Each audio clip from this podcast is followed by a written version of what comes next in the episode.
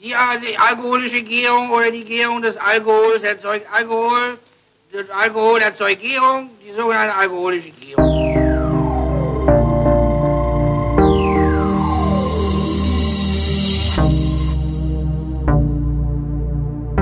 Wer redet, ist nicht tot.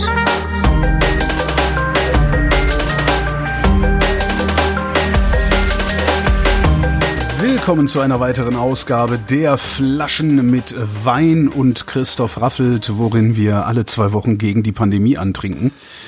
Hallo Christoph.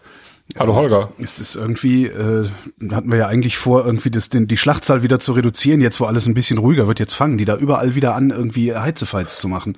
Ich mhm. kann so viel Alkohol überhaupt nicht verarbeiten. ja, wir haben ja jetzt sogar tatsächlich drei Wochen äh, dazwischen gehabt. Stimmt, ähm, es gab, ja. gab ja auch schon Irritationen dazu, ähm, äh, was ich das so schön eingespielt hatte. Ja, ich weiß auch nicht. Ich bin, ich bin mal gespannt. Also das ist schon schräg alles. Also es wirkt alles so, als wäre es vorbei, aber ja. es, äh, dann Im merkt man eben auch schnell, dass es nicht vorbei ist. Im Zweifelsfall fangen wir halt das Saufen wieder an. Ja, das ist so alles. Ja. Das war jetzt nur Wasser, was ich mir eingeschenkt habe. Ah, okay. das könnte ich auch ja, mal machen. vorhin beim Abwaschen. Äh, ich habe vorhin beim Abwaschen ein Josephinenhütteglas zerdrückt.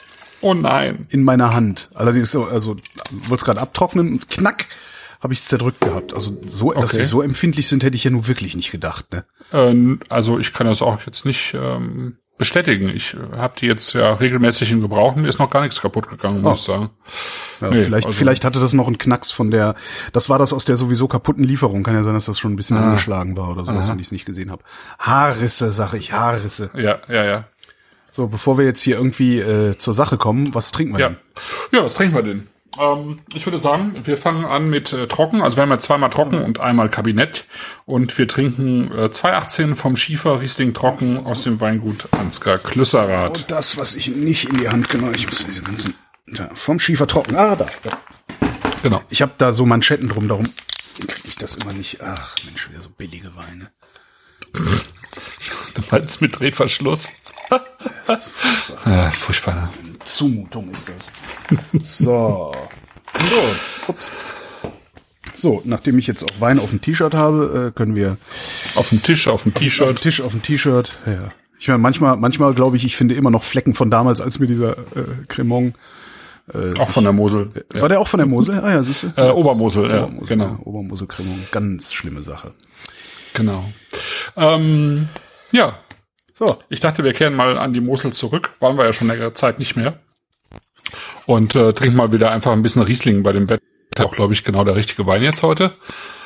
Ähm, das Weingut befindet sich ja in Trittenheim, steht ja auch auf zwei Weinen drauf. Und ähm, wer Lust hat, kann mal einfach ähm, die Seite weinlagen.info aufmachen. Mhm. Äh, da wird nämlich sehr schön deutlich, ähm, wo wir uns befinden. Also da gibt man bei Land natürlich Deutschland ein, bei Anbaugebiet Mosel, soweit ist es klar.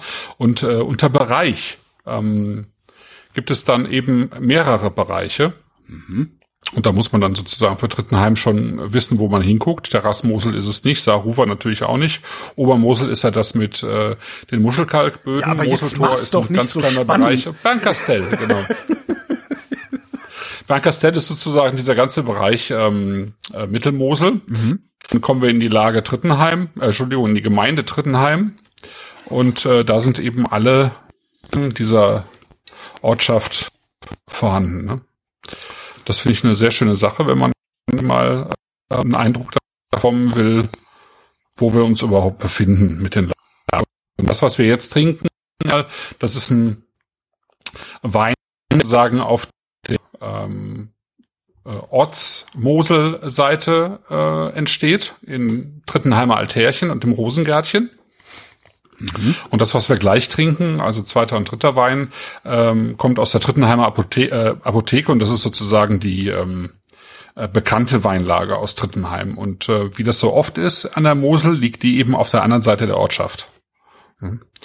Wobei es in ähm, diesem speziellen Fall so ist, dass äh, wenn man dann auf Lage Trittenheim geht, dass man dann sie äh, auf Lage Apotheke geht, dass es äh, sozusagen auf beiden Seiten der Mosel diese Lage gibt, was eben damit zu tun hat, dass im Laufe der 70er Jahre, ja vor allen Dingen Anfang der 70er Jahre, es Flurbereinigungen gegeben hat und ähm, kleinere Lagen innerhalb dieser Flurbereinigung und Neuordnung zu größeren Lagen zusammengefasst worden sind. Aber darf man das denn dann immer noch als eine Lage bezeichnen? Weil das ist ja tatsächlich eine ganz andere Lage. Also da scheint ja auch die Sonne ganz anders drauf und so, oder? Absolut, genau. Das ist das große, große Problem, was äh, im sozusagen es im deutschen Weinbau eigentlich seit den 60er, 70er Jahren gibt, dass man versucht hat, den teilweise ja weltberühmten Namen, den sich diese Lagen erworben haben durch ihre Qualität schon mhm. im 19. Jahrhundert vor allen Dingen ähm, erworben haben, dass man den versucht hat, auf schwächere Lagen hin auszubreiten. Ah,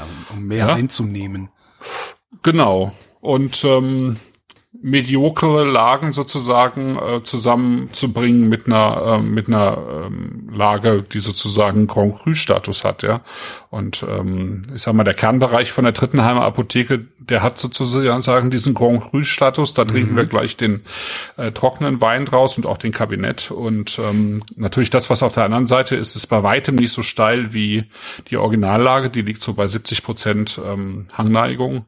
Die Originallage und, ähm, ist das äh, östlich vom äh, vom Mosel. Ja, genau, mhm. genau. Das ist genau. Und ähm, bis 1909 äh, gab es auch diese Brücke noch nicht, die man da sieht ähm, an der Mosel, ja. sondern äh, über die Mosel, sondern das ist sozusagen alles dann mit Fährschiffen hin und her gefahren worden. Es Ach, gibt wie auch, romantisch. Äh, ja, genau.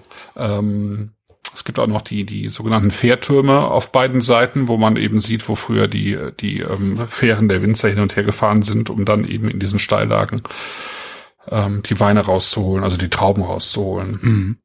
Genau ziemliche Plackerei, ehrlich gesagt. Ja. Macht man Ziemlicher auch, Aufwand. Macht man auch händisch, ne? Das macht man da dann alles händisch, genau. Das Einzige, was sozusagen da nicht händisch gemacht wird, ist das Spritzen. Mhm. Ähm, und äh, das ist auch ein Grund dafür, dass dieses Weingut ähm, nicht biozertifiziert ist, weil ähm, sich der Ort sozusagen in seiner Mehrheit eben dafür entschieden hat, dass ähm, zumindest Herbizide äh, gespritzt werden.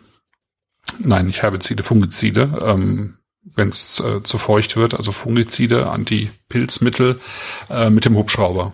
Ja. ja. Also das, das sind so Abmachungen an der Mosel. Ja, oder die nehmen ähm, einfach die Flugzeuge, die sonst auch äh, Gewitterwolken impfen.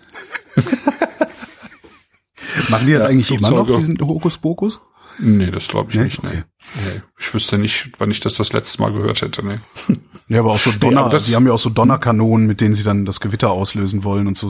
Gab es früher sehr viel. Sowas, sowas gab's ja. ja, ja. ja. Ja. Nee, aber das wird tatsächlich immer noch gemacht in vielen Moselorten. Mhm. Ähm, also es braucht dann einfach auch seine Zeit, ähm, äh, bis das, ich glaube, in wenigen an der Terrassenmosel ist man jetzt so weit, dass, dass man es nicht mehr automatisch macht. Aber hier wird es eben noch gemacht. Und ähm, da kann man sich ja dann auch nicht entziehen, weil wenn der Hubschrauber da drüber fliegt oder das Flugzeug, dann wird es halt ausgebracht. Und die Parzellen sind ja teilweise so klein, die dann mhm. die einzelnen Winzer wiederum besitzen. Ähm, die sind zwar jetzt auch nochmal durch eine neue Flurbereinigung sozusagen neu verteilt worden, ein bisschen, sodass man dann größere Teile hat, aber trotzdem kann man sich jetzt dem, dem nicht so ganz entziehen. Ne? Aber das ist doch irgendwie auch scheiße, so eine Flurbereinigung. Also dann hast du irgendwie so eine ganz tolle Parzelle, äh, wo, wo du einen ganz hervorragenden Wein rausholst und dann kommt er da vorbei und sagt so, wie meine Flurbereinigung, das kriegt jetzt der Jupp Schmitz. Äh, und du kriegst dafür da hinten äh, das Stück. Ja, genau. Das ist, äh, das, das ist nicht so ganz einfach, die Geschichte. Deswegen dauert die auch teilweise Jahrzehnte. Ja. Ähm, ähm, bis sowas dann mal durch ist. Ne? Äh, das Problem ist halt, ähm, gerade in diesen ganz alten Terrassenlagen an der Mosel, dass, ähm, dass die Parzellen dann teilweise so klein waren und du dann, dass sich das einfach wirtschaftlich nicht mehr lohnt. Ja? Mhm. Ähm, die Mosel hat ja eh, also sagen wir, die besten Weine der Mosel im 19. Jahrhundert ähm, gehörten ja mit zu den teuersten Weinen der Welt, also teurer als die besten Champagner eigentlich, mhm. teurer als die meisten das, oder fast alles, was aus dem Burgund und Bordeaux kam, äh, kam eben aus Deutschland. Ja, und Kennt man davon was? Von der also so, Gibt es da so Namen, die einem geläufig sein könnten? Naja, es gibt vor allen Dingen tatsächlich Lagennamen, ne? Also Wählender Sonnenuhr natürlich, mhm. Solche Sachen, Bernd Casteller Doktor. Ähm, aber teilweise wahrscheinlich ähm, sogar auch aus der Trittenheimer Apotheke, könnte ich mir schon vorstellen. Also das ist schon eine der sozusagen 1, äh, 1A-Lagen an der Mosel.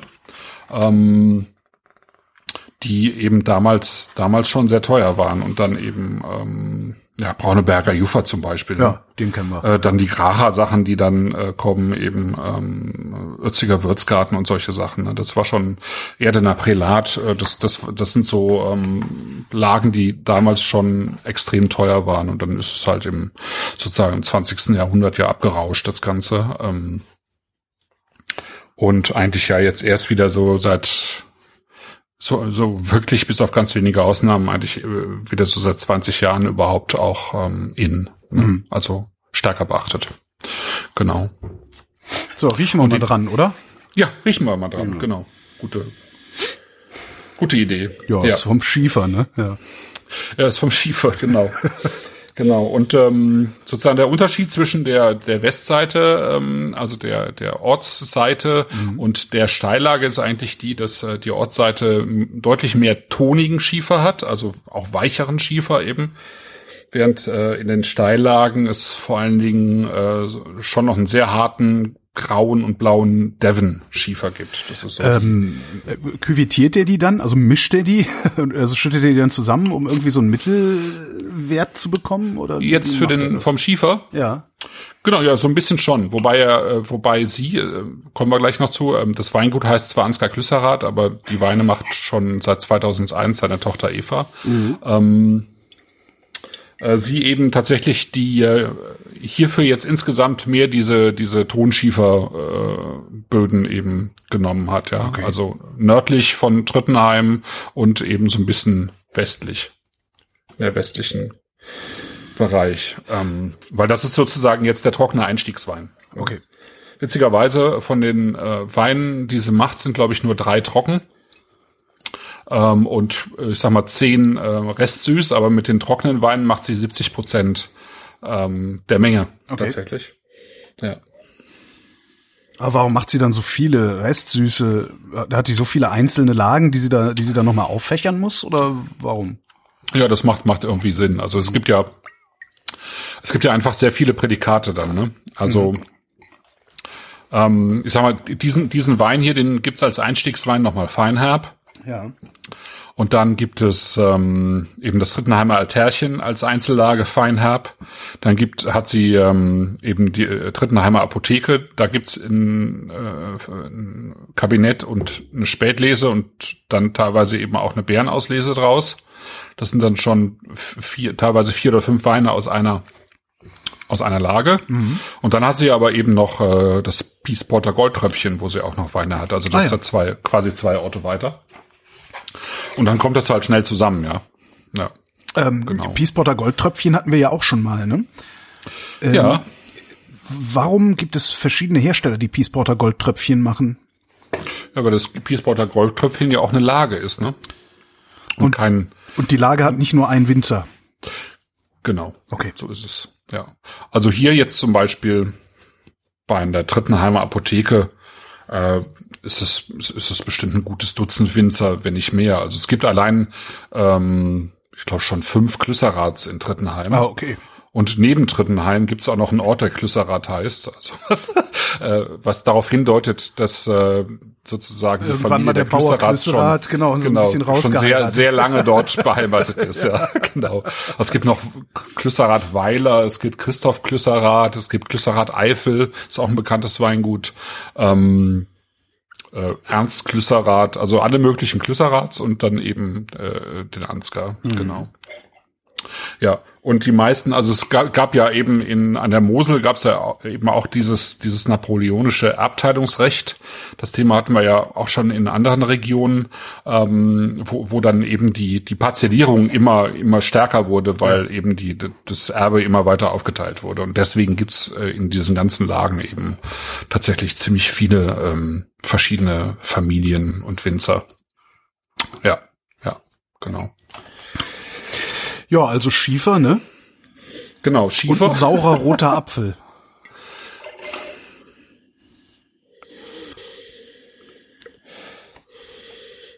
Ja. Also kein grüner Apfel. Also, nee, nee, das stimmt. Der hat diese Zuckrigkeit ähm, von einem roten Apfel noch da drin. Ja, der hat auch einen ganz, ich finde so einen ganz leichten Mostton von einem Apfel mhm. mit drin. Und auch so ein bisschen von der Schale, ne? Vielleicht ist das, was ich Zuckrigkeit nenne. Ja, vielleicht. Ja, so, so eine Hefe, so ein mhm. Hefe, Most, mhm. ähm, diese, diese Süße davon. Ja. Und ansonsten eben, wenn wir an die letzte Sendung zurückdenken mit dem Riesling Delight, der ja irgendwie sehr, ähm, letztlich sehr üppig war. Oh ja. Ne? Hast du hier halt irgendwie, fängt das hier halt schon an, wirklich sehr straight zu sein. Ne? Das ist schon sehr, ja, das finde ich schon ziemlich, ziemlich, ziemlich klar halt in der Säure. Das ist halt eine, eine Muselriesling-Säure. Ne? Und eine die ist jetzt sogar noch so ein bisschen, ja, die ist jetzt natürlich noch so ein bisschen gepuffert dadurch, dass, äh, dass es ein 218er Jahrgang ist und 218 halt äh, auch in der Mosel ziemlich warm war. So dass ich finde, dass also ich, ich finde, in, in der Nase ist noch so ein bisschen was von Penaten und Lanolin drin. Penaten, so eine, ja, genau, ja, super, ja. ja. ja. Ja, das äh, finde ich aber Stimmt. auch typisch für einen für einen, für einen ähm, Mittelmosel-Riesling tatsächlich, dass man sozusagen, finde ich, diese Cremigkeit, die der Wein hat, äh, tatsächlich manchmal in so einer typischen Penaten-Note mhm. drin hatte.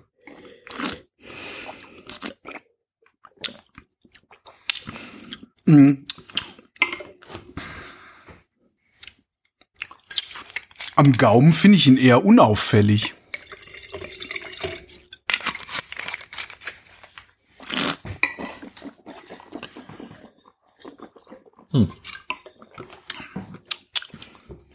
Also ich finde. Also da ist schon was.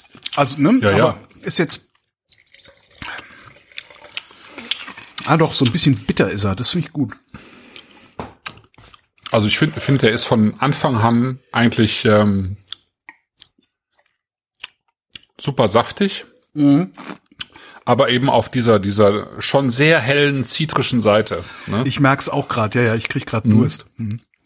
Genau, man kriegt gerade Durst, weil nämlich ganz zum Schluss eben ja, dieses, genau. äh, dieses mineralisch salzige reinkommt. Ja, genau, ne? genau, und genau. Äh, dann hast du das, dann hast du den Wein gerade getrunken und dann denkst du, oh Scheiße, das ist ja, ja genau. das ist salzig. Ich glaube, ich nehme noch ein Glas. Ja, ne? vor allen Dingen so wirklich so, mm, ja, ist jetzt auch ganz lecker, aber jetzt nichts. Ah, doch, ich nehme nur einen. das ist echt sehr schön. Ja. Hm? Mhm. Boah, macht der Speichelfluss, das ist ja furchtbar.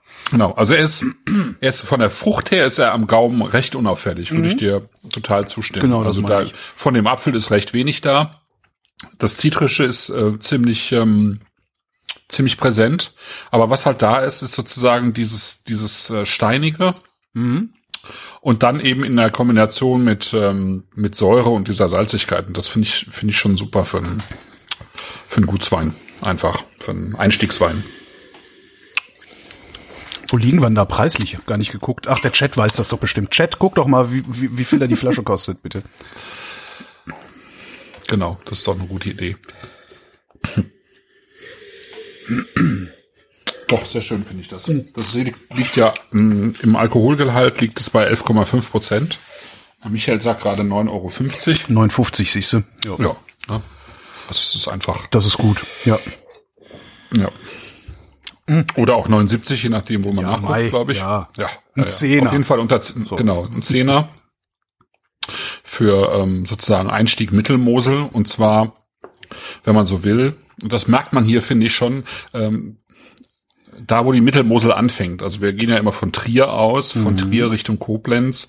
Und da gehört ähm, Trittenheim eigentlich so zu diesen frühen Orten der Mittelmosel, bevor es eben dann ähm, sozusagen weitergeht mit diesen ähm, vielleicht noch ein bisschen bekannteren Namen, also eben Pieswort, Wählen, Ötzig, Kröv, ähm, all diese, diese Ortschaften folgen dann eben. Ne? Und der Unterschied ist tatsächlich, dass, dass die, die ich gerade genannt habe, die, die sind so archetypisch, würde ich sagen, für Mittelmosel, also verspielter, noch, ähm, noch so ein bisschen frucht, fruchtiger so ein bisschen äh, äh, ähm, Steinobstfruchtiger, gelber sozusagen in der mhm. Anmutung. Und Trittenheim ist äh, noch so ein bisschen kühler einfach, so ein bisschen grüner, würde ich sagen. Ähm, also von der Aromatik her, ne? Genau. Ja, dann nehmen wir doch mal nach dem Einstieg. Oh, geht sofort weiter. Das, Ach du Scheiße. Genau, würde ich, würde ich sagen. Das, wo es, ähm, wo es dann auch wirklich interessant wird, weil es um Lage geht und um ähm, Lage, Lage, Lage. Genau. Was denn jetzt? Ähm, wir trinken jetzt oh. ähm, Trittenheimer Apotheke trocken. Das ist der Scheiße, Wein. Ich habe keinen Korkenzieher hier. Ja, aber mach, mach mal. Ich, ich besorge ich mir. Der liegt jo, ein paar jo, Meter jo. weiter. Das. Äh, okay. äh, ich versuche jetzt gerade die Kapsel so abzudrehen. Ich weiß überhaupt nicht, warum ich das mache. Ich Schwachkopf. Ich muss mir sowieso einen Korkenzieher holen. Ja, mach mal. Ja, ich bin, äh, ich, du, ich, äh, ich. Aber du hörst mich jetzt ich nicht, komm, ne? Ich komme gleich wieder rein. Okay. Er hört mich, der hört mich jetzt nicht, deswegen kann ich jetzt auch recht wenig sagen zu dem Wein, beziehungsweise zu der Lage. Auch keine Ahnen. Ah, da bist du alles mit Schraubverschlüssen voll okay. und dann auf einmal hier kommen die so um die Ecke. Ich, ich, jetzt habe ich die Kapsel total zerknüllt da oben. Ah, Mann. Boah. Ja. Ich habe auch nicht so viel gegessen. Ähm, apropos also, Essen, ich äh, ja. was mir ja was was ich ja tatsächlich auch ver vermisse ähm, bei dieser ganzen ähm, bei den ganzen Maßnahmen ist so Restaurantbesuche. Hm. So und wenn's also jetzt gar nicht ne Sterne Scheiß und so ist mir eh gerade viel nee, zu teuer, nee, einfach kein Geld für Restaurantbesuche. Hm. Einfach Restaurantbesuche. Hm. Und jetzt war ich äh, am Montagabend waren wir hier in so einem Brauhaus Biergarten Gedöns in Kreuzberg. Hm. Und die haben eigentlich echt eine gute Küche. Mhm. Und ich blöde Sau habe wirklich das genommen auf deren Karte, von dem ich eigentlich hätte wissen müssen, weil ich das schon mal hatte, von dem ich eigentlich hätte wissen müssen, dass es super enttäuschendes Essen ist. Und das ist der Burger im Doldenmädel in Kreuzberg. Also wann immer okay. irgendwie einer von euch mal äh, oder eine von euch ins Doldenmädel geht, die haben super Essen, wirklich echt so echt lecker, sehr sehr gute Bratwurst, äh, auch so Mettbrötchen und so, also richtig geil. Nur der Burger, der ist, der taucht nix. Und genau auf den bin ich reingefallen, weil ich irgendwie dachte, ah, oh, mal wieder ein Burger hast du auch lange nicht gehabt. Ja, das war mein frustrierendes Gastronomieerlebnis. Mein einziges und frustrierendes Gastronomieerlebnis 2020. Ich war, ich war ja, das hatte ich ja letztens schon erzählt, äh, beim, ich glaube in der letzten oder vorletzten Sendung, dass ich halt hier in meinem Lieblingslokal, in der kleinen Brunnenstraße war, direkt zweimal. Ja. Ähm, aber seitdem auch nicht mehr. Also was ich getan habe, ich habe mich mit äh, drei Weinfreunden ähm, in einer Büroküche getroffen, die ähm, etwa so groß ist, etwa doppelt so groß ist wie, wie unser Wohnzimmer. Ähm, oh, da kannst du Abstand halten. Ja. Auf beiden Seiten Fenster, so dass wir äh, jetzt bei dem Wetter wie wie heute ja. einfach äh, durchstiften konnten. Und wir haben da gesessen und ähm, einer hat gekocht und wir haben halt Weine getrunken. Das war wirklich sehr schön. Das habe ich auch total vermisst einfach. Ja, kann ich ähm, verstehen. Ja. Äh, irgendwie hier meine Kumpels mit meinen Kumpels mal irgendwie ein paar Flaschen aufzumachen. Ja. Ja, also das hat, das hat einfach auch gut getan. Das war echt, echt schön. Ja. Ja. Der riecht also ein bisschen, ich finde, der riecht ne? gerade ein bisschen auslesig. Oder zumindest ja, das spätlesig. Ist, äh, das ist gut, ja, weil das, weil das im Prinzip ist das das. Ne? Also ähm, ich sag mal ein bisschen was äh, ganz ja. kurz dazu. Also ähm, wir sind jetzt eben mitten sozusagen in der Trittenheimer Apotheke und zwar in äh, einigen der besten Parzellen. Äh, das ist sozusagen das, was ähm, sie, die Eva wahrscheinlich als großes Gewächs verkaufen würde, wenn sie in der im Verband deutscher Prädikatsweingüter wäre. Und so ist es einfach nur äh, Trittenheimer Apotheke trocken. Ja. Also macht da sozusagen vom Namen her nicht viel Gewese drum, aber es ist einfach eine sozusagen eine trockene äh, Spät- bis Auslese. Ich würde fast fast tatsächlich eher sagen, sowas wie eine trockene Auslese. Mhm. Und ähm, die hat halt, die Trittenheimer Apotheke hat, also da, wo sie diese Parzellen hat, äh, hat sie halt den Vorteil, dass die recht westlich liegt und äh, Sonne bis in die späten Abendstunden hat und ähm, aber nicht zu früh. Und ähm, dass diese diese ganze Lage nicht besonders stark Botrytis gefährdet ist, wo man ja mhm. immer so ein bisschen aufpassen muss an der Mosel, äh, weil das in der in der Nacht doch relativ trocken bleibt. Ne? Und sie hat eben in diesen Parzellen teilweise 100 Jahre alte äh, Reben. Ja. Ah ja, da sind wir ähm, preislich dann auch schon wieder wesentlich üppiger. Ja, ja, ja, ja. ja. Das, ja, ist, das ist jetzt 26, wirklich, also, 50, ja. Mhm. Genau, wir gehen also sozusagen von dem Einstiegswein, das ist wirklich Gutswein gewesen, was wir gerade hatten, und das ist jetzt sozusagen der äh, Top, äh, trockene Top-Wein des Weinguts. Ähm, von, von einem wirklich sehr kargen Schieferboden, ja. Also mhm. Also das ist super karg. Das ist eigentlich nur Fels, deswegen, also Schieferfels, ähm, harter, also deren Schiefer ist wirklich auch ein sehr harter äh, Schiefer und da hast du dann ähm, die, eben diese Reben drin stehen und, und weil das praktisch nur Schiefer ist, mit ganz wenig Auflage, ähm, ist eben auch die Reblaus nicht da reingekommen. Deswegen ah, okay. hast du halt noch diese 100-jährigen Reben, weil die Reblaus kann nicht auf Schiefer ja. ähm, oder, oder überhaupt auf irgendwo, wo praktisch nur Fels aber das, ist und nicht im Sand. Das Sand Zeug muss aber nicht. doch irgendwo wurzeln. Wurzelt der dann in den, in den Schieferritzen? Oder wo Ja, genau. Der? Ach krass. Der sprengt. Der, also, ähm, also es gibt ja Pflanzen, die sprengen sozusagen alles irgendwann. Ja. Ja. genau. Also die gehen in die kleinsten äh, äh ha Haarrisse, wie du vorhin mhm. sagtest, rein äh, mit ihren Wurzeln und sind so kräftig, dass die da einfach durchgehen.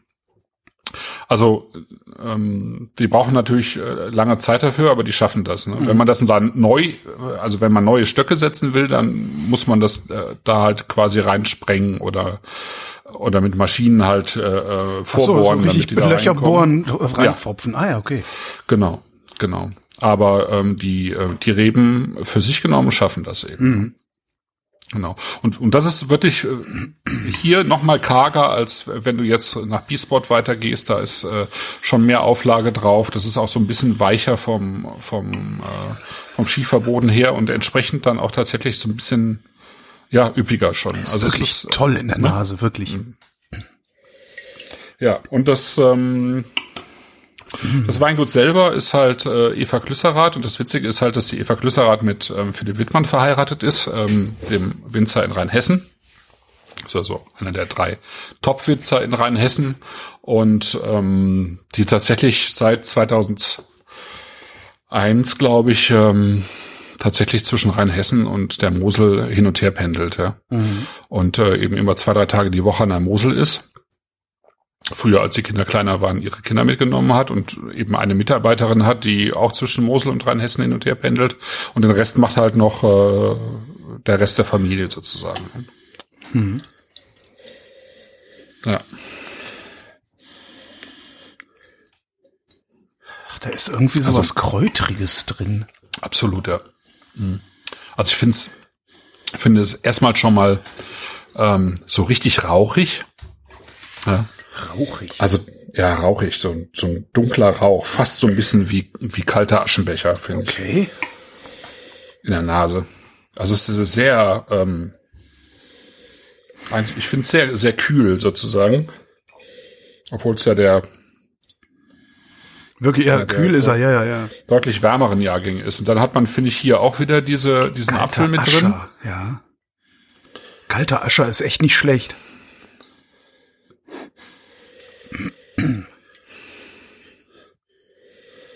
Ja, ähm, irgendeine, irgendeine, irgendeine exotische, irgendwas, was ich in Südostasien mal gegessen habe und was an Bäumen wächst. okay. Irgendeine, so, also ich finde es auch hier, also ich finde die Kräuter auf jeden Fall sind da, dieses Rauchige vom Stein, auch so ein bisschen ähm, feuchter Stein, aber es ist vor allen Dingen dieses Rauchige, was ich, was ich irgendwie mit, mit, mit dem Schiefer in Verbindung bringe. Mhm. Dann eben auch äh, knackiges äh, Kernobst. Kernobst. Auch ein bisschen mit Schale, finde ich. Äh, bisschen Zitrus. Auch hier wieder so ein bisschen sowas cremiges. Also hier finde ich jetzt nicht, ich würde ich jetzt ich nicht direkt Zitrus. sagen Pinaten, aber es ist so, ähm, es ist, hat auch ein bisschen was von so einer Salbengrundlage, aber, aber viel weniger als beim Gutswein, finde ich. Da! Der Chat sagt, unreife Mango. Das ah, finde ich, das ist sowas, ja, genau. Ja, ja, ja, sehr gut, ja. sehr gut, sehr gut. Ja. So, jetzt bin ich gespannt. Mhm. Unreife Bio-Mango, ja. Auf jeden Fall. ja.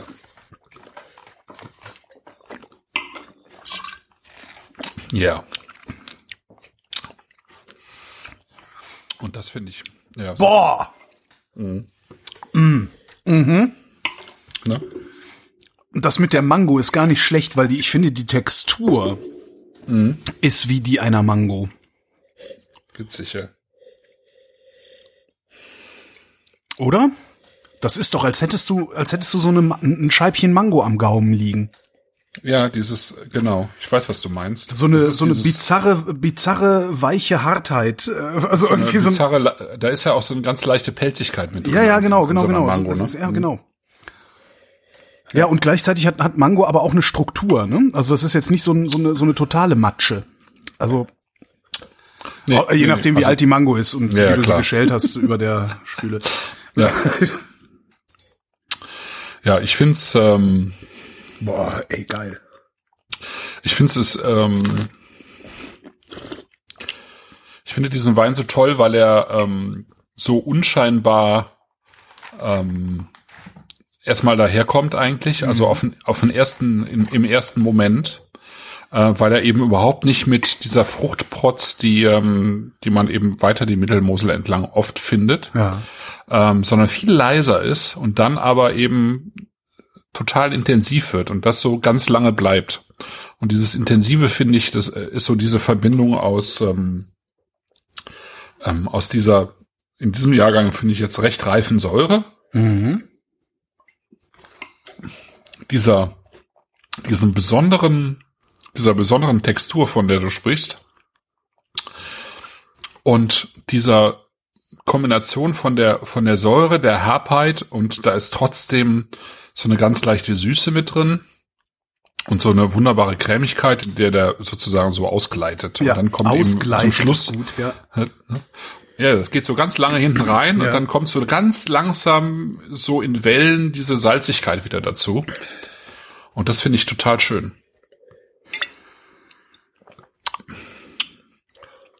Das ist so nachhaltig, das bleibt so lange mhm. und dann dann ist halt auch diese Traubigkeit vom Riesling ist irgendwie da, mhm. also gerade so hinten im im im Rachenraum finde ich und ähm, dieser das Besondere vom Schiefer, diese dieser das ist ja nicht petrolig, aber es hat immer irgendwie so ein ganz kleines bisschen was davon, finde ich. Super. Finde ich echt super. Ja.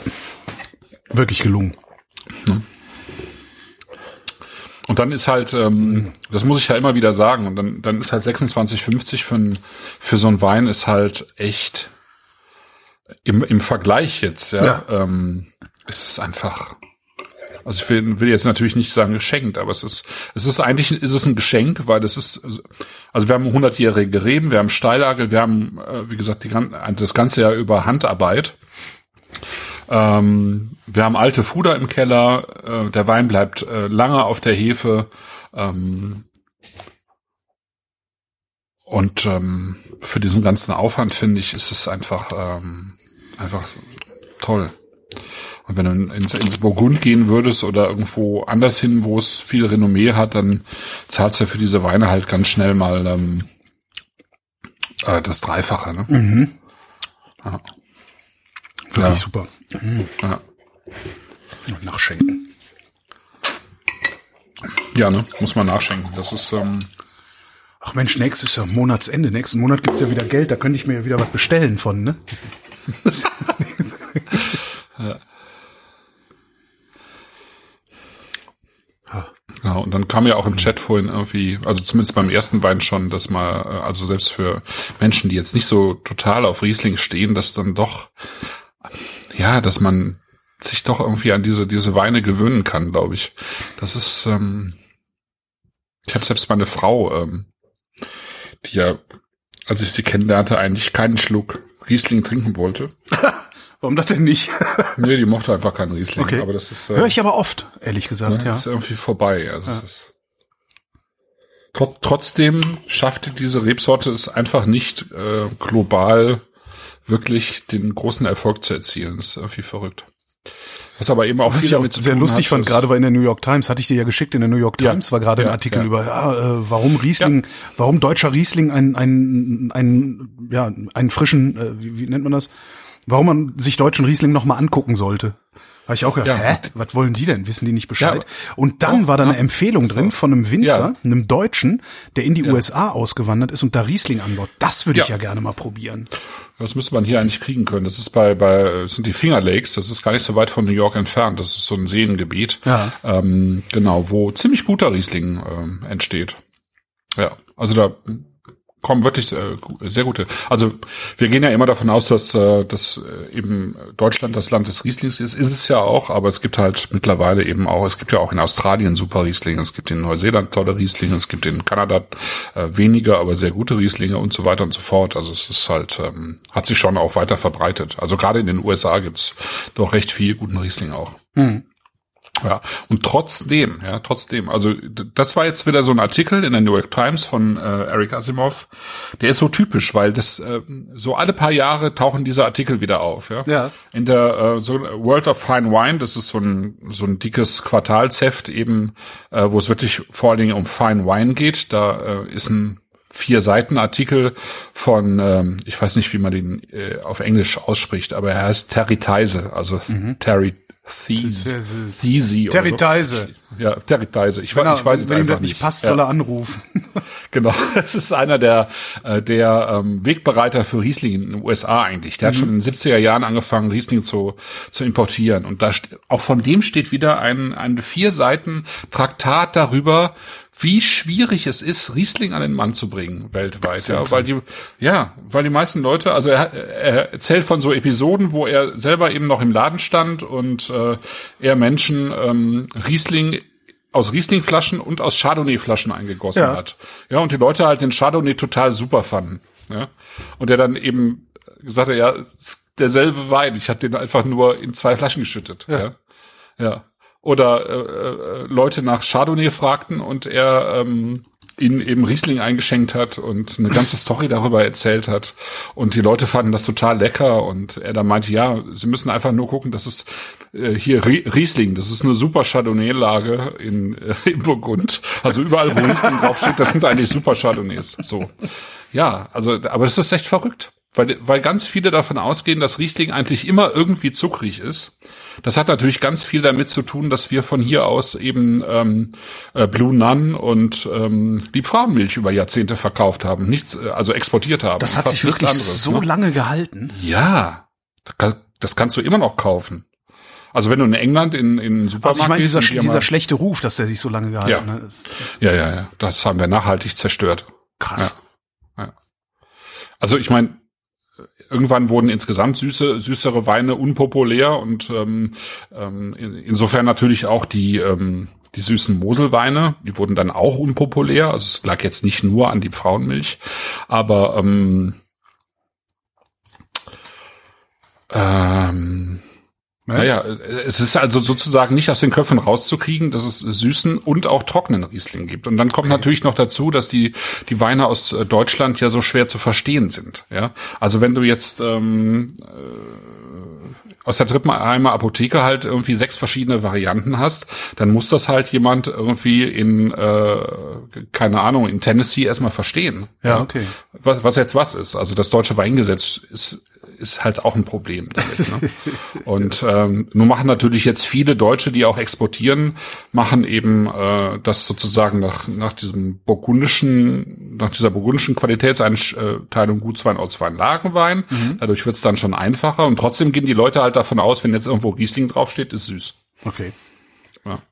Naja, mehr Riesling für uns, ne? Äh, ja. Hatten wir nicht ja, auch mal so einen Riesling aus, aus Australien oder Neuseeland? Ich meine mich dazu erinnern. Ähm, ja, ja, ja, hatten wir. Der war auch super, glaube ich, ja. Ja, ja, ja, das war toll. Das war auch ein Trockener. Ähm, genau. Oh, der wird immer ja, besser. Auch, ne? Ja, ja. Mm. Das ist. Äh, ist das ist wieder so ein Weißwein. Das ist so ein Weißwein für die Karaffe wieder, ne? Ja. Das ist ein Weißwein für die Karaffe. Hatte ich, hatte ich nicht auch dazu geschrieben, dass es Sinn macht, das zu tun?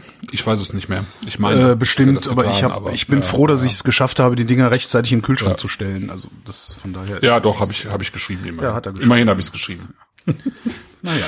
Ja, also das äh, trockener Mittelmosel Riesling. Ähm, ja, auf einem finde ich sehr hohen und sehr ja elegant, schön nachhaltigen Niveau. Mhm.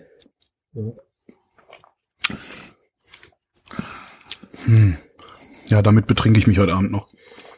Ja, du hast ja den Kabinett noch nicht probiert. du meinst, es wird noch schlimmer? Ja, es wird anders jetzt. Ne? Jetzt kommen wir natürlich zum Süßwein, also zum restsüßen Wein. Okay, dann gesagt. hast du mich.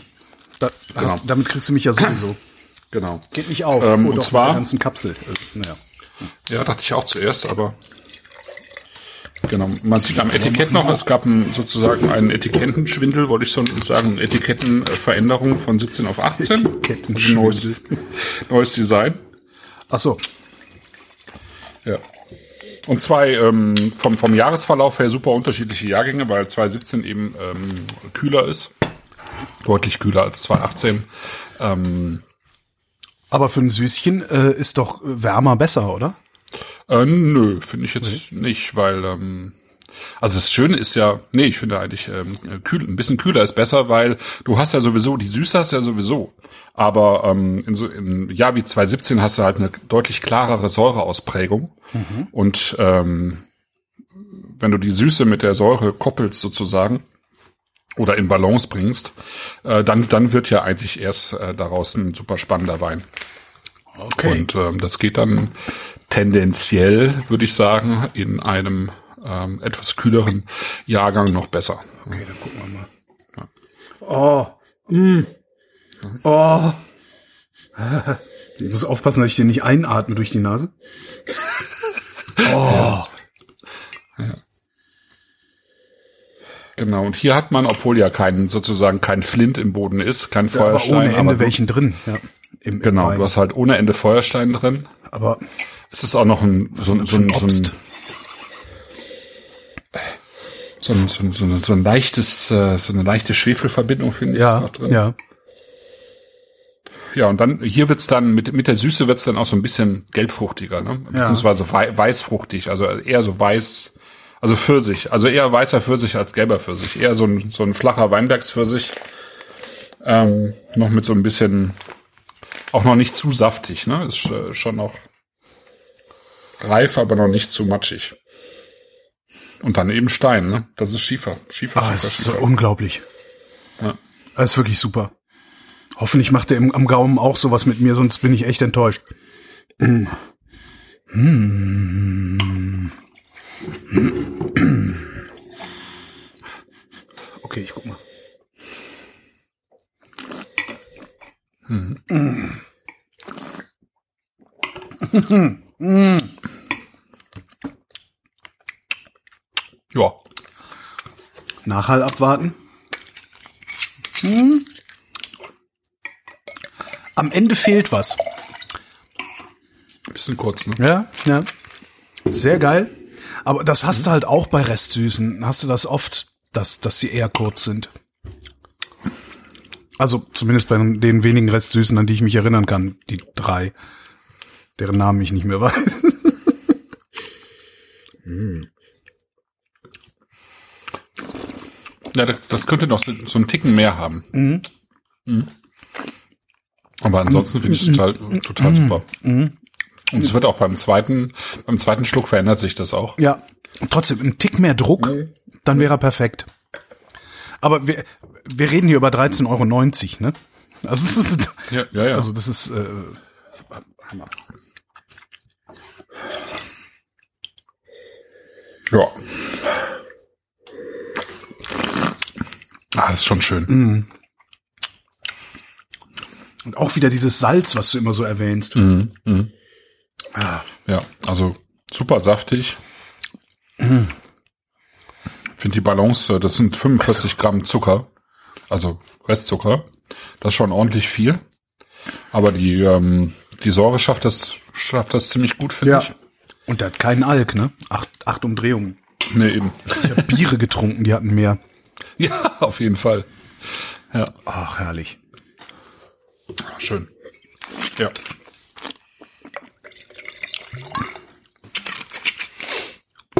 Kann man so wegtrinken? Kann man. Mhm. Ich glaube, ein bisschen Luft tut ihm auch gut. Ja, tut ihm auch. Ja. Und wenn er ein bisschen gestanden hat, finde ich, hat, riecht man das Salz sogar. Wobei kann, kann auch sein, dass das jetzt aus meinem Gaumen hochdunstet irgendwie. er kriegt auch so ein bisschen, äh, kriegt ein bisschen was von Gummi noch in die Nase. Ja. So. Dein Gummiboot, aber ganz wenig, finde ich. Und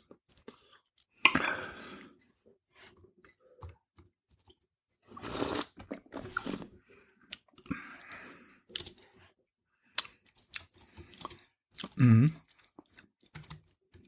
Ah, sehr. Mhm. Ja, dann muss ich mich, muss ich mir halt zwei Flaschen reindrehen heute Abend. Was will man da machen? Naja, oder was für morgen überlassen? Ja, nee, morgen habe ich keine Zeit. okay.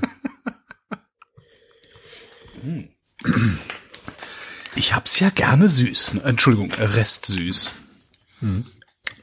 Ja, es muss halt passen. Ja, okay, ja. Ne? Das ist Wobei in der Regel, wenn Auslese draufsteht, ist es eigentlich immer okay.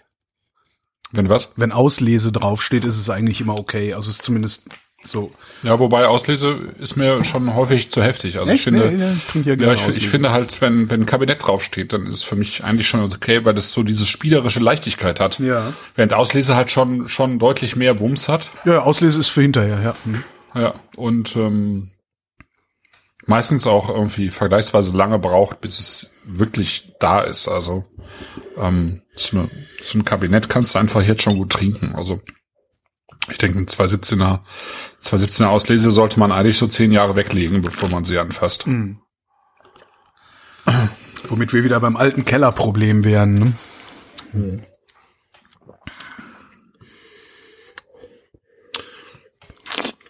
Es gibt jemanden im Chat, der hatte noch den gleichen Wein aus 211 und jetzt Oh. aufgemacht. Ja. Ist krass anders. Der riecht nach viel mehr, voluminöser, rassiger, deutlich gelber, vielleicht Mirabelle. Ein 211, wie, wie schafft man das, 2011er Weine noch liegen zu haben? Ich, ja, wenn man einen Keller hat und nicht ständig, äh, Ja, ja, eben. Ja. Genau. Ja, das ist es halt, ne? ja. Ja, und tatsächlich, also ähm, diese Weine packen das halt locker, ne? Auch so, das ist ja das Schöne daran. Also auch so ein ähm, achtprozentiger äh, Moselkabinett oder sieben oder was auch immer ähm, schafft es halt äh, locker, diese diese Zeit zu überstehen, nicht nur, nur zu überstehen, sondern sich auch wirklich in dieser Zeit weiterzuentwickeln. Da gibt's ja auch Und so Geschichten. Da gibt's ja auch so Geschichten von Fritz Haag Rieslingen mit mit sieben, acht Prozent, die irgendwie 40 Jahre überlebt haben und immer noch super Ja. sind. Ja, das ist ja. Ja. Ja, also ich habe ja ähm, auch einiges von 1976, 71, äh, 69, also was heißt einiges, einige Flaschen halt äh, im Keller liegen. Die sind halt sehr stark geschwefelt worden damals. Ähm, sonst hätten die das äh, wahrscheinlich nicht geschafft, aber ähm, das sind schon tolle Weine. Ja. heute.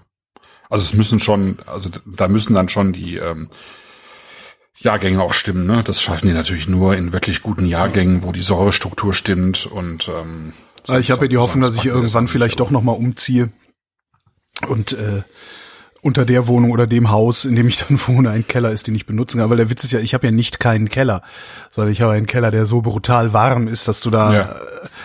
äh, da kannst du halt irgendwie, weiß ich nicht, was, was kann man denn in Wärme lagern? Ja, nix. das kannst du halt vergessen. Ja, Bücher halt. Ja, Bücher, genau. Ja, trocken warm und ist. knochentrocken, ja, genau. Hm. Ja, ja. Ja, schön. Ja, hat sich wieder gelohnt. Wobei die Offenbarung war ja nach wie vor letztes Jahr, äh, letztes Jahr, äh, letztes Mal ähm, Riesling Delight. Riesling Delight. Das war ist nach wie vor das Highlight Ausgerechnet der ausverkaufte gewesen. Ausgerechnet der Ausverkauf. Davon hätte ich, davon hätte ich zwölf oder 18 gekauft, ehrlich. Wenn das noch da Mhm. gewesen wäre, ich hätte alles, was noch auf dem Konto ist, da hier nimm. Mit dem Finanzamt verhandle ich. Ja. So, einmal nochmal zurück. Aber Ganz echt eine kurz. schöne, sehr schöne Auswahl. Eine sehr schöne Auswahl, also ein schöner Flight. Ja. ja, es ist immer noch so, dass ähm, Kann man. Hm? dass diese Moselweingüter einfach unterm Radar sind. Ne? Ja. Also ähm, ich meine, Philipp Wittmann, also ihr Mann, ähm, ist mittlerweile weltbekannt mit seinen Weinen. Ähm, Rheinhessen hat einfach den, den Dreh hinbekommen mit einigen, erstmal mit einigen wenigen Weingütern. Ja. Und an der Mosel gibt's auch einige wenige Weingüter, die eben weltbekannt sind, aber ähm, ich sag mal, diese Weingüter, die ein bisschen dahinter stehen vielleicht, ähm, weil die auch noch nicht so lange dieses Renommee haben, weil es äh, sich sozusagen erst aufbauen oder erarbeitet haben in den letzten 20 Jahren, aber das hat Wittmann ja auch in Rheinhessen. Aber die, das ist, finde ich, an der Mosel deutlich schwieriger. Ja, immer noch. Was ein bisschen Obwohl- seltsam ist. Eigentlich sollten wir die nächsten zehn Ja. Folgen nur über Moselweine machen. Um Ja, und das könnte man, gut, würde Annalena aus dem Chat nicht mitmachen, aber ähm, ähm, insgesamt ähm, tatsächlich sind auch weniger ähm, Pakete weggegangen als in den anderen Folgen. Also Tatsächlich? Ja, es gibt auch hier vor, also Vorbehalte oder einfach ausgibt. Also ich meine, ich meine jetzt gerade der dritte Wein, es steht nun mal nicht jeder auf ähm, Restsüße Riesling. Das kann ich auch verstehen. Ja. Ja. Ähm, nur ich finde, ähm, Ich finde gerade, also in der probieren sollte man sie einfach wie, immer mal wieder, Und äh, weil Ja. Nee, bitte, ja, ich, ich fange immer an zu quatschen, bitte. Nö, äh, weil, weil man äh, ja seinen Geschmack auch ändert. Ich meine, ich trinke ja auch zu 95 Prozent trockene Weine. Mhm. Aber ich muss sagen, wenn, wenn ich, wenn ich dann mir mal wieder bewusst ein Kabinett oder eine Spätlese aus dem Keller hole, dann freue ich mich immer total darüber eigentlich. Ähm, und es sind eben Weine, die, also jetzt trotz Süße, die sozusagen überhaupt keine Schwere verursachen. Ähm, und äh, die, die man wirklich äh, ganz gut wegatmen kann, sozusagen. Ja. Und ich finde, das für einen 50er ist das echt in Ordnung, weil das sind drei Flaschen Wein. Wenn du sagst, ach Mensch, ich habe Gäste, falls man sich treffen kann, ach Mensch, ich habe Gäste, ich würde gern was Lustiges hinstellen, stellst du einfach die drei Flaschen auf den Tisch. Da wird von bei jeder Flasche würde einer sagen, hm, nicht so ganz meine, aber bei den anderen beiden, wenn sie sagen, oh toll.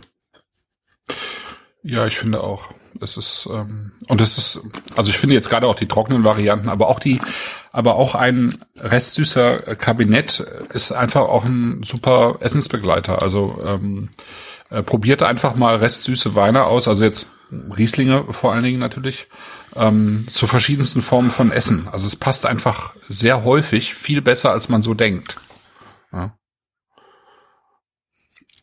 Ich merke gerade ja. wieder, wie ich einfach nur an diesem Kabinett rieche. Ich könnte den ganzen Tag nur auslesen trinken, ehrlich. Beziehungsweise restsüße Weine. Ja, aber ist ja sowas. Also ja, ja, ist halt Auslese vor der Auslese. Was? Auslese vor der Auslese? Ach so, Kabinett meinst du? Genau. Also erst kommt der Kabinett, dann Spätlese, dann Auslese und ähm, die haben halt verschiedene Reifegrade, ne? Mhm. Ja, und der Auslese das ist halt wird halt auch quasi ein paar Wochen später gelesen tatsächlich. Also es ist dann wirklich nochmal richtig viel reifer. Und hat natürlich entsprechend dann auch nochmal mehr Alkohol. Ja. Das heißt also, die Spätlese ist noch süßer als die äh, Kabinette. Okay. Äh, auch nicht so einfach. Ja, nee, auch nicht so einfach. Also äh, Kabinett, Spätlese, Auslese bemisst sich eigentlich nach dem Reifegrad der Trauben. Also ähm, mhm sozusagen nach, nach dem Öxle-Grad. Danach wird es eingeteilt.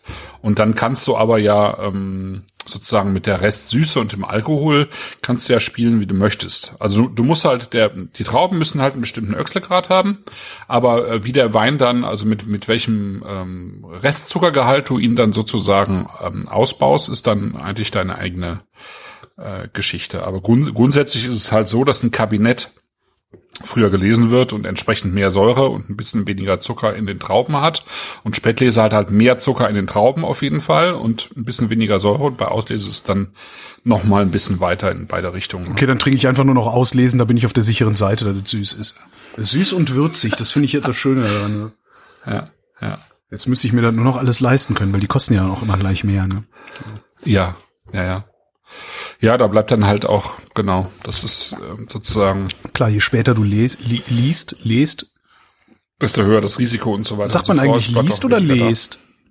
Liest. Liest, okay. Ja. Ja. Ja. Wir haben noch eine, wir haben noch eine Sendung sozusagen zum Ankündigen. Stimmt, und danach äh, lösen wir uns auf. genau, danach machen wir irgendwie mal eine in irgendeiner Form eine kurze Sommerpause. Eine Sommerpause, ja. genau, ja. Für den Rest des Julis auf jeden Fall. Ja, genau. genau. Wir trinken noch mal am 8.7.2020. Was in 14 Tagen schon ist. Ja. Genau. Das ist wieder in 14 Tagen. Und das sind, werden ganz andere Weine sein, aber sie kommen auch aus Deutschland. Äh, sie mhm. kommen von der Hessischen Bergstraße und ist sozusagen das Schwesterweingut des Sekthauses Griesel. Oh, oh, oh. Genau. Und das heißt oh. Schloss Schönberg und, ähm, die Winzerin Rabea Trautmann macht da die Weine. Und die hat irgendwie einen äh, echten Fable für Holz. Und ähm, ja, das werden ganz andere Weine sein. Also es ist schon äh, angekündigt bei mir im Blog, es wird ein Spätburgunder Rosé sein, es wird ein Müller-Thurgau Fumé sein, also auch Was? aus dem Holz. Achso, Fumé, genau. weil, weil Fumé, geflammtes Holz. So, so ein bisschen, mhm. genau, genau. Also das kommt daher, dass ähm, es gibt ja Puy Fumé an der an der Loire, ah, also mhm. ne? Genau, und äh, daraus hat dann irgendwann Robert Mondavi in den USA auch einen, einen ersten Wein gemacht, der Fumé heißt und der eben im Holz ausgebaut war, ein bisschen auch nach Feuerstein gerochen hat und so weiter. Genau, daher kommt irgendwie der Name. Und dann gibt es noch einen tatsächlich vier Jahre alten Grauburgunder aus einer Einzellage. Und äh, ich weiß gar nicht, wann wir das letzte Mal Grauburgunder und Müller-Thurgau hatten, aber das wird sehr spannend. Ja. Was ich mich gerade frage, ist, haben die Klüsserats ähm, auf den teureren Wein den Korken gemacht, um die Traditionalisten nicht zu verschrecken? Weil den hätten sie auch ja, mit einem Schrauber machen können. Ne? Mhm. Hätten sie auch, genau. Ja, ich glaube ja. Genau.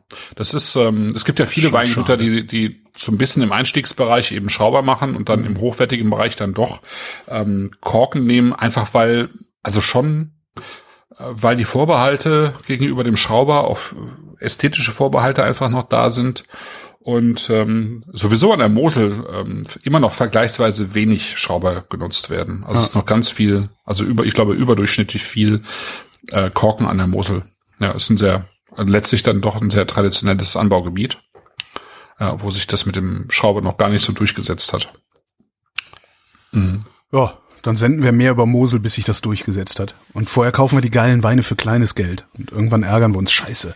Hoffentlich lag das nicht an uns. ja.